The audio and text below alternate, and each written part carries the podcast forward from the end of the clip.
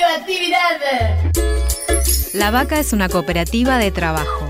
Una agencia de noticias en la web. Y un periódico mensual en la calle. La vaca, es, la, vaca, la vaca es una universidad. Y un montón de talleres y propuestas artísticas en nuestra casa. Mu, Trinchera, Boutique. La Vaca es una editora de libros. Una productora audiovisual. Y una radio donde ahora también puedes escuchar La, que, te parió.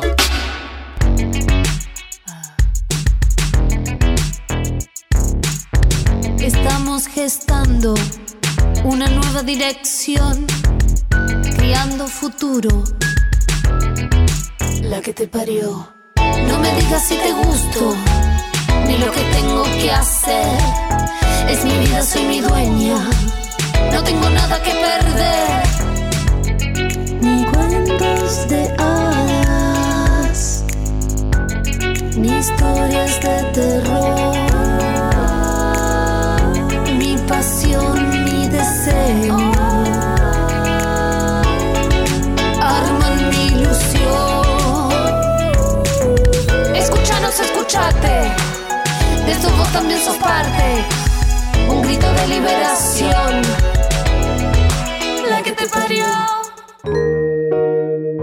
Valeria Isla es directora de Salud Sexual y Reproductiva del Ministerio de Salud de la Nación, cargo que también ocupó de 2005 a 2007, pero cuando en lugar de una dirección era una coordinación.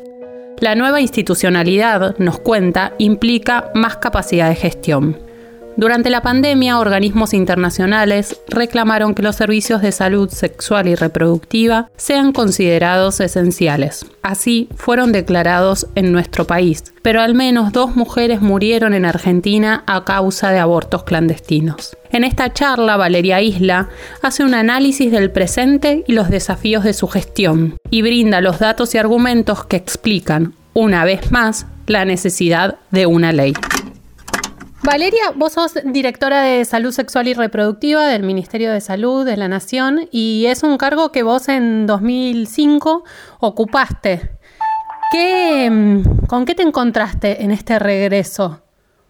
Sí, yo en el 2005, eh, 2005, 2006, 2000, hasta fines del 2007, eh, estuve a cargo en ese momento de la coordinación del Programa Nacional de Salud Sexual y Reproductiva creado por la ley luego evolucionó en su institucionalidad y era una dirección y ahora este ministro lo, lo jerarquizó, la jerarquizó y es Dirección Nacional de Salud Sexual y Reproductiva que depende directamente de la Secretaría de Acceso a la Salud. Sí. Esto implica otra visibilidad en la agenda, otra eh, otra priorización también y otras eh, facilidades, digamos, para también desde la rectoría que ejerce el ministerio poder hablar desde otros lugares institucionales con los referentes del programa, pero también con directores de maternidad e infancia, que generalmente es de donde dependen los programas provinciales, Claro. secretarías, o te implica como más capacidad de gestión. ¿Qué me encontré?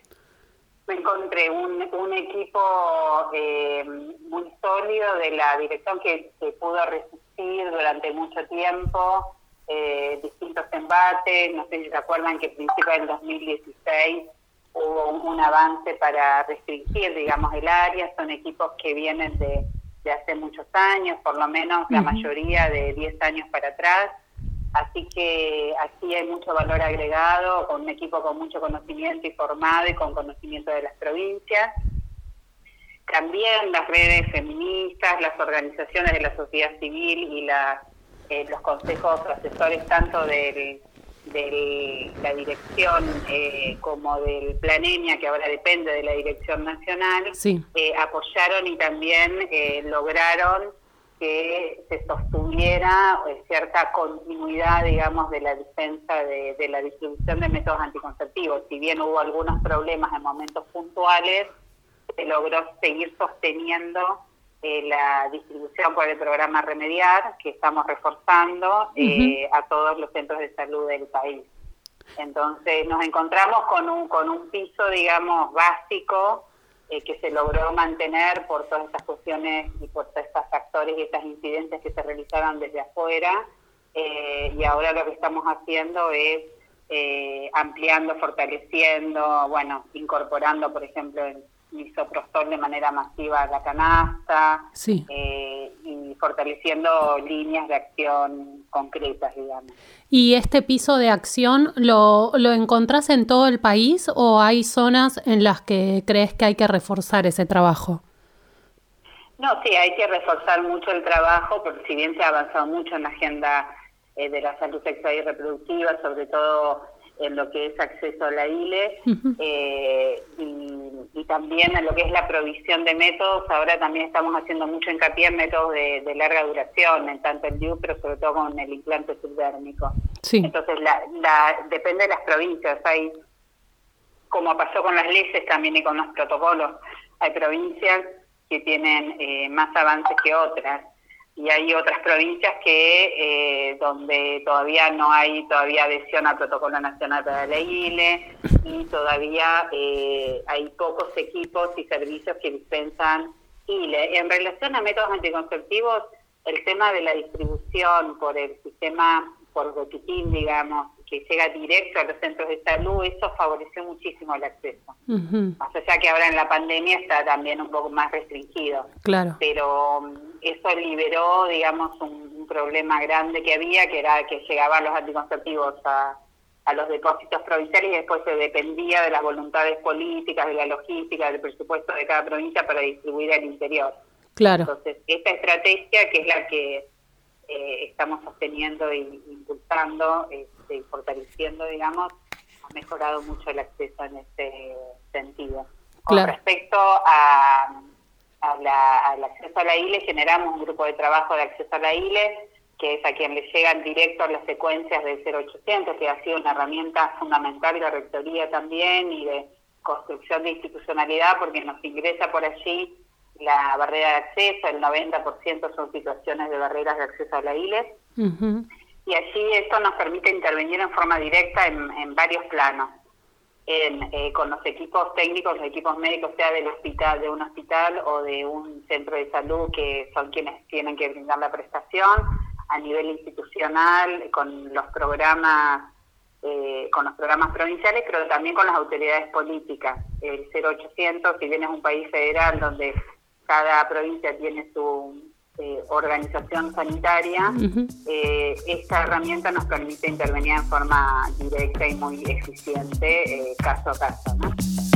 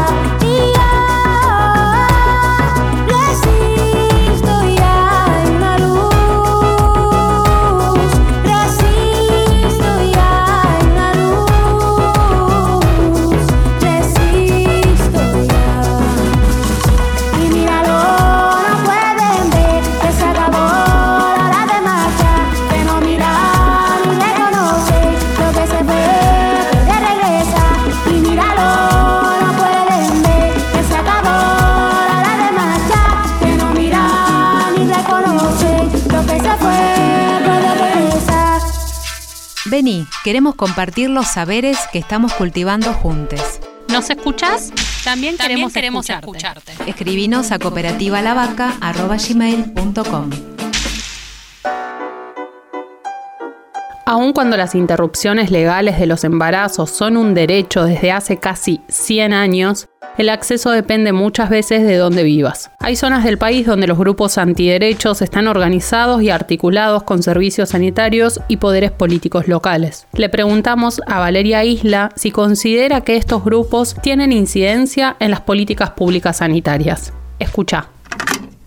Sí, por supuesto, sí, porque hay una puja, digamos, de, de fuerzas así importantes, porque yo creo que o sea, por un lado eh, tienen apoyo y financiamiento de toda una estrategia más regional en relación a, todo lo que son los sectores antiderechos. Eh, por otro lado, se hace más visible también. Ahora, eso, eso es una eso es interesante. Hay, hay en algunas provincias, y vimos los últimos casos, por ejemplo, en Santiago del Estero, eh, que surgieron varias situaciones, una de las cuales fue eh, trágica, digamos, porque no se pudo resolver. Sí. Pero hubo otras que sí se pudieron resolver y, una última la semana pasada, es una niña víctima de, abuso. Entonces, estas situaciones eh, saltan ahora, se hacen visibles y, y tenemos posibilidades de intervención. Por ahí lo que pasaba en otros años, muchos años atrás, es que no eran tan evidentes y nos costaba más acceder a, la situación concreta o al caso concreto para poder intervenir. Entonces, eh, bueno, eh, nosotros eh, tenemos justamente la estrategia de intervención más directa con este equipo de acceso a la ILE y con mi intervención institucional directa justamente en las provincias mucho más resistentes como, como estrategia de, de trabajo, porque también creo que todo el trabajo de las redes, de profesionales dentro del sistema de salud, de las redes de mujeres fuera del sistema de salud, arman un sistema de monitoreos y de alerta que es, que es fundamental a la hora de poder intervenir y de hacer frente a estos núcleos más duros de donde están dentro de los servicios de salud o, o en las autoridades más políticas e institucionales los grupos más antiderechos. ¿Y sentís que hay una articulación eh, ágil, fuerte con, con, estos grupos de mujeres o grupos de profesionales que, que generan estas alertas y, y el Estado?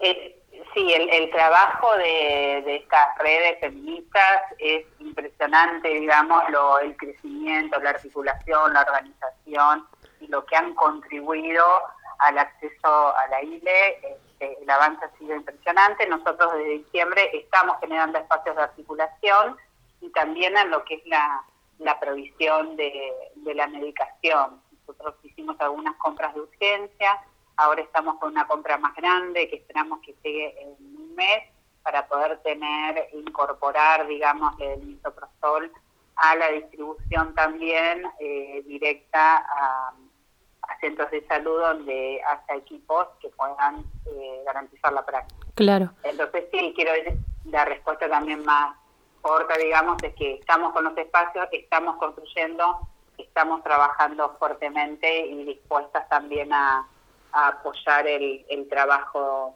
conjunto.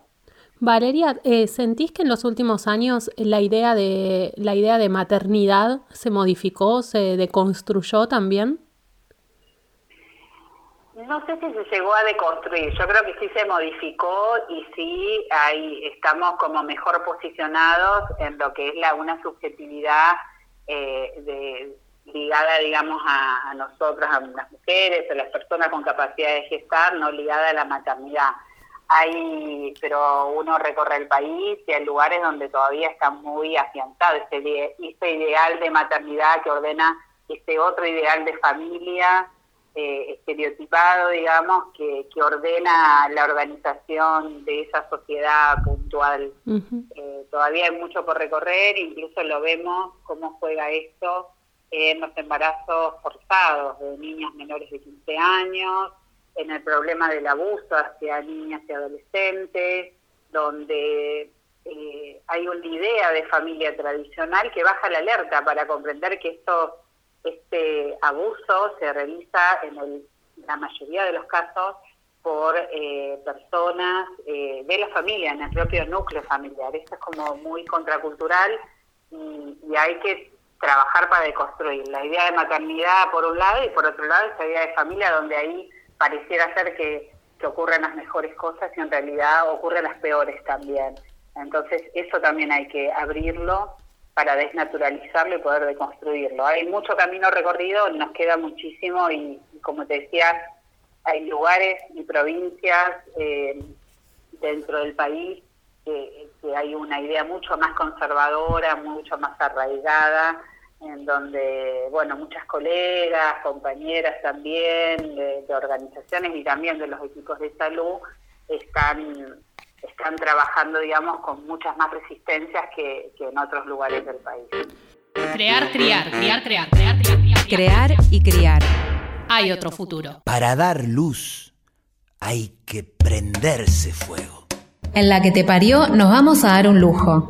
En todos los programas vamos a escuchar un episodio de Crianzas, el micro radial conducido por la artista y poeta Susie Shock y producido por La Vaca, para crecer en la diversidad. A ver, ¿qué nos cuenta nuestra tía Traba? Radioactividad. Esto es Crianzas. Crianzas. Un programita que intenta eso de crecer en toda la diversidad. Dale. Mi nombre es Susy Shock y como dijo mi abuela Rosa la Tucumana, buena vida y poca vergüenza. Dale. Y como dijo mi amiga la Loana Perkins, en un mundo de gusanos capitalistas hay que tener coraje para ser mariposa. Crianzas, crianzas. Dale. Una producción de Cooperativa La Vaca para que tus alitas no crezcan más rotas.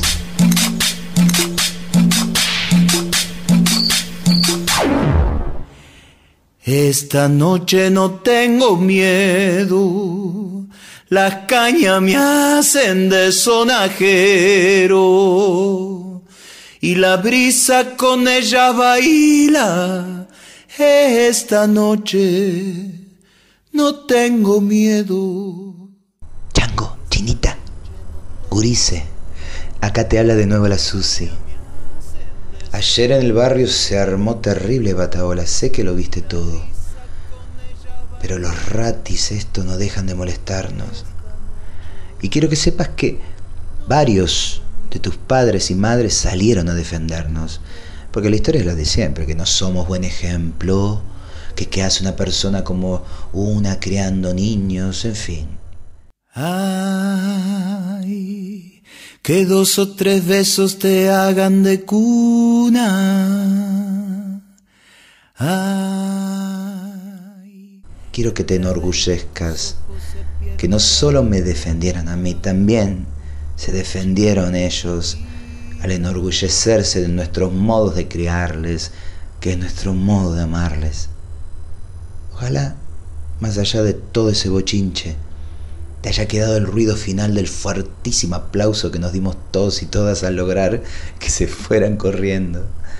Ese aplauso es un tambor que nos dice que por ahí bien vamos. La soledad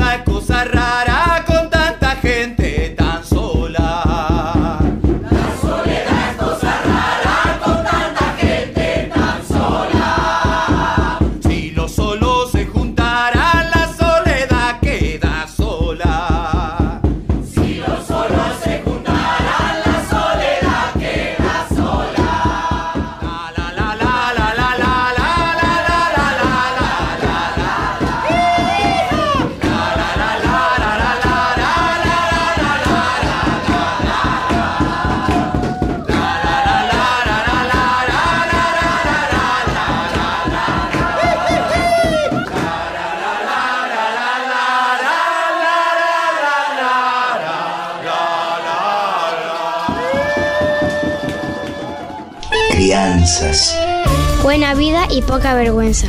Dale. Buena vida y poca vergüenza. Esto fue Crianzas. Escúchalo en www.lavaca.com Dale.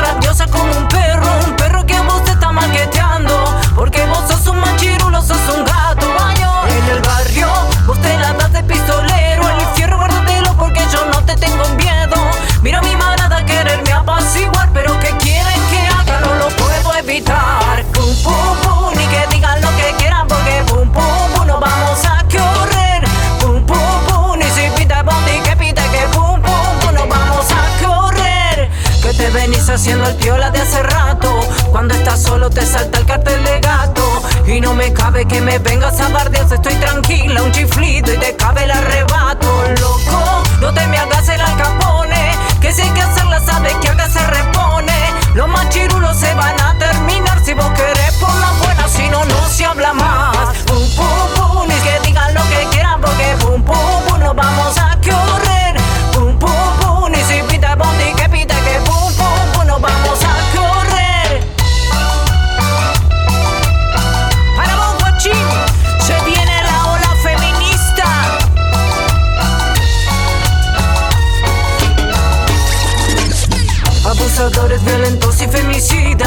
Salgan corriendo que empieza la cacería. Todas las brujas te las vamos a agitar No estés tranquilo mi vida Tu tiempo se termina loco. No te me hagas el alcapone Que si que hacerla sabes que acá se repone. Los machirulos se van a terminar Si vos querés por la buena Si no, no se habla más. Pum, pum, pum Ni que digan lo que quieran Porque pum, pum, pum Nos vamos a correr. Pum, pum, pum Ni si pita bondi que pita que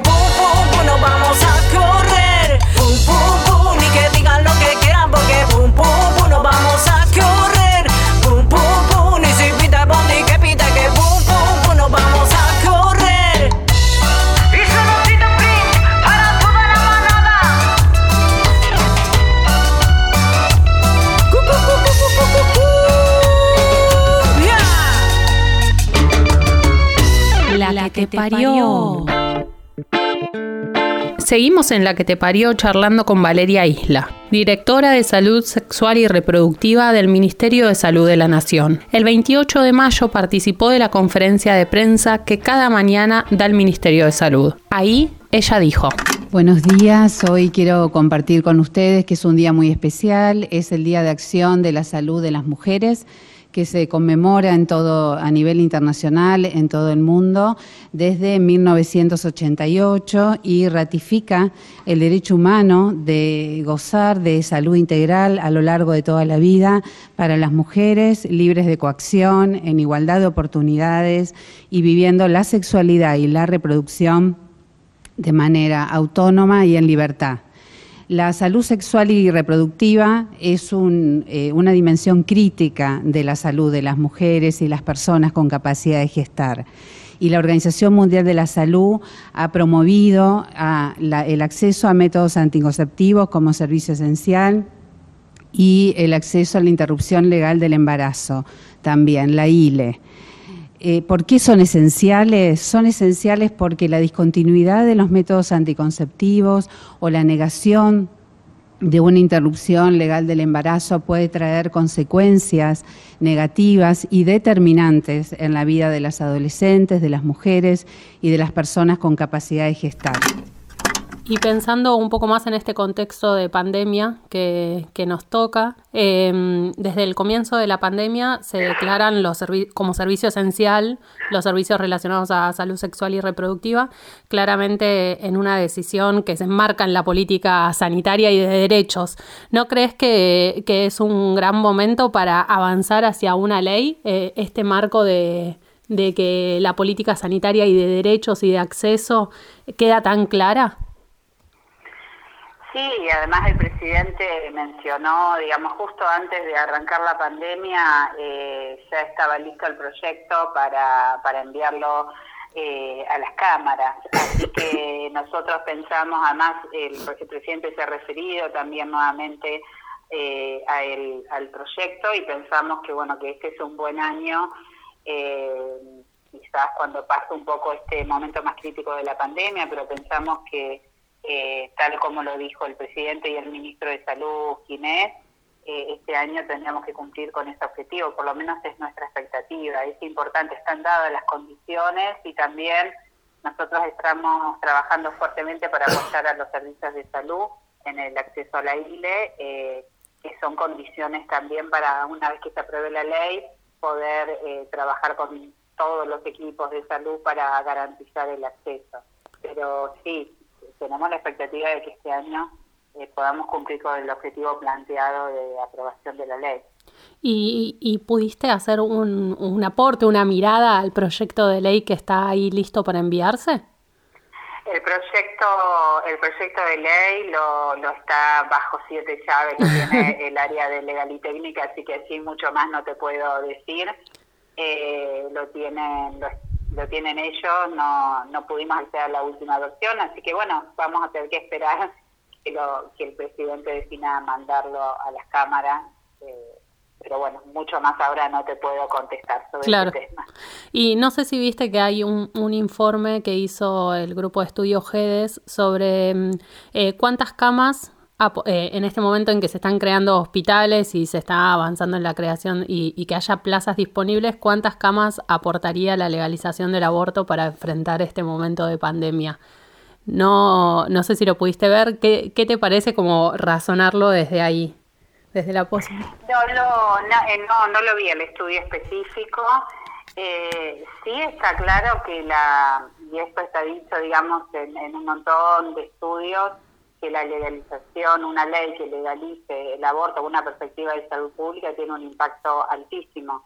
También desde el, la cuestión económica, de hecho hay un estudio eh, de Economía de la Salud hecho por Sonia Tarragona, eh, actual subsecretaria de Medicamentos eh, del Ministerio de Salud, que para el debate, cuando fue el debate de la ley, que analizaba los costos. El que presentó la senadora Nancy González, ¿no? ¿Había sido? Eh, no me acuerdo quién lo presentó. Sí, sí, lo recuerdo. Eh, y bueno, y analiza exactamente todos los costos que se ahorrarían desde el sistema de salud y además obviamente de los días de internación en los casos de gestas más avanzadas, eh, porque además el otro tema importante es que sí también está comprobado que frente a escenarios de legalización eh, se llega más temprano, a las mujeres y personas con capacidad de gestar llegamos más temprano a, a, la, a la práctica. Claro. Entonces, esto evita eh, internaciones innecesarias, complicaciones, eh, y además, como dijo Ginés hace, creo que a principio de año, se eliminaría una causa de muerte. Esto es muy fuerte estadísticamente, porque la causa, eh, la mortalidad por, por aborto insegura se, se eliminaría prácticamente claro. de, de la estadística sanitaria. Entonces, sí, sanitariamente tendría un impacto altísimo la legalización. Y con todo este panorama eh, por, que... eh, por semana, porque bueno, ahora tenemos legalización por causales, claro. ¿no? pero la legalización por causales ha demostrado también que eh, no se han podido superar eh, un montón de barreras de acceso. Entonces, ampliar la legalización eh, a, a ir, por semanas y luego por causales este, ha demostrado en los países que así lo tienen que ha mejorado todos los indicadores sanitarios ligados a la salud sexual y reproductiva. ¿Recordás dónde estabas cuando se obtuvo la media sanción hace dos años? Sí, estaba en la calle, estaba con toda la marea verde ahí festejando, haciendo fuerza.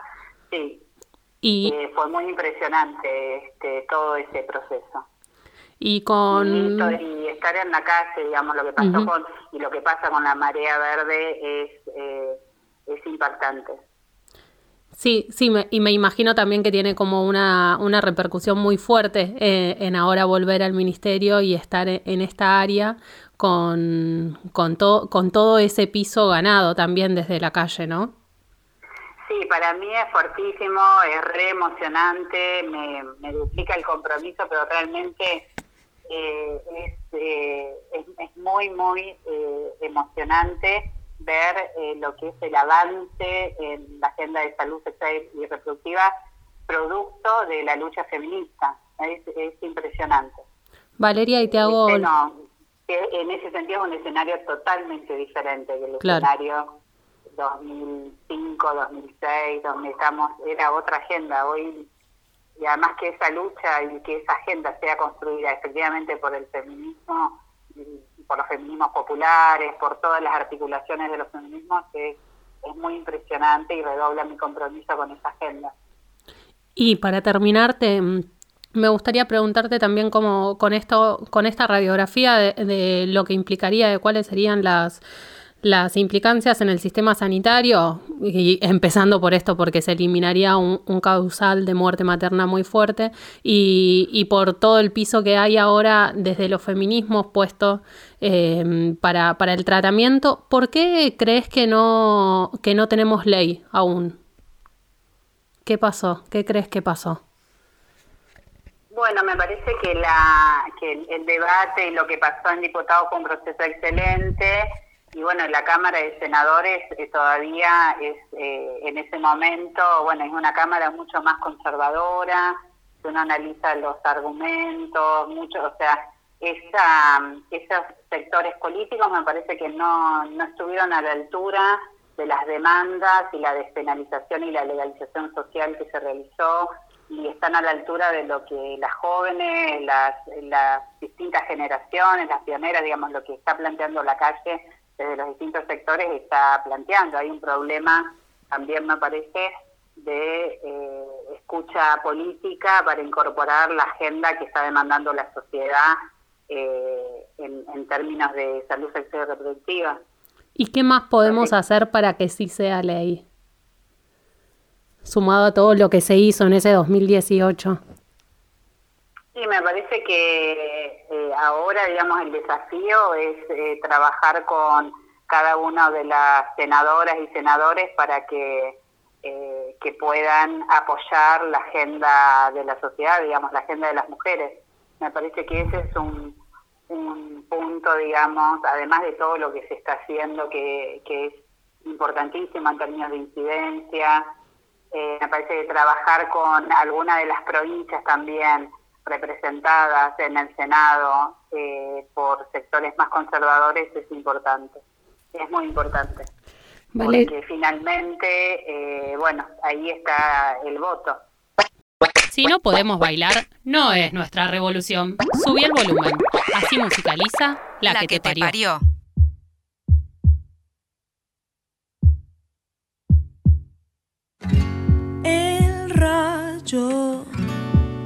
Me atrapó con su luz, me venció, me quise resistir, pero se apoderó ya de mí. El rayo y su color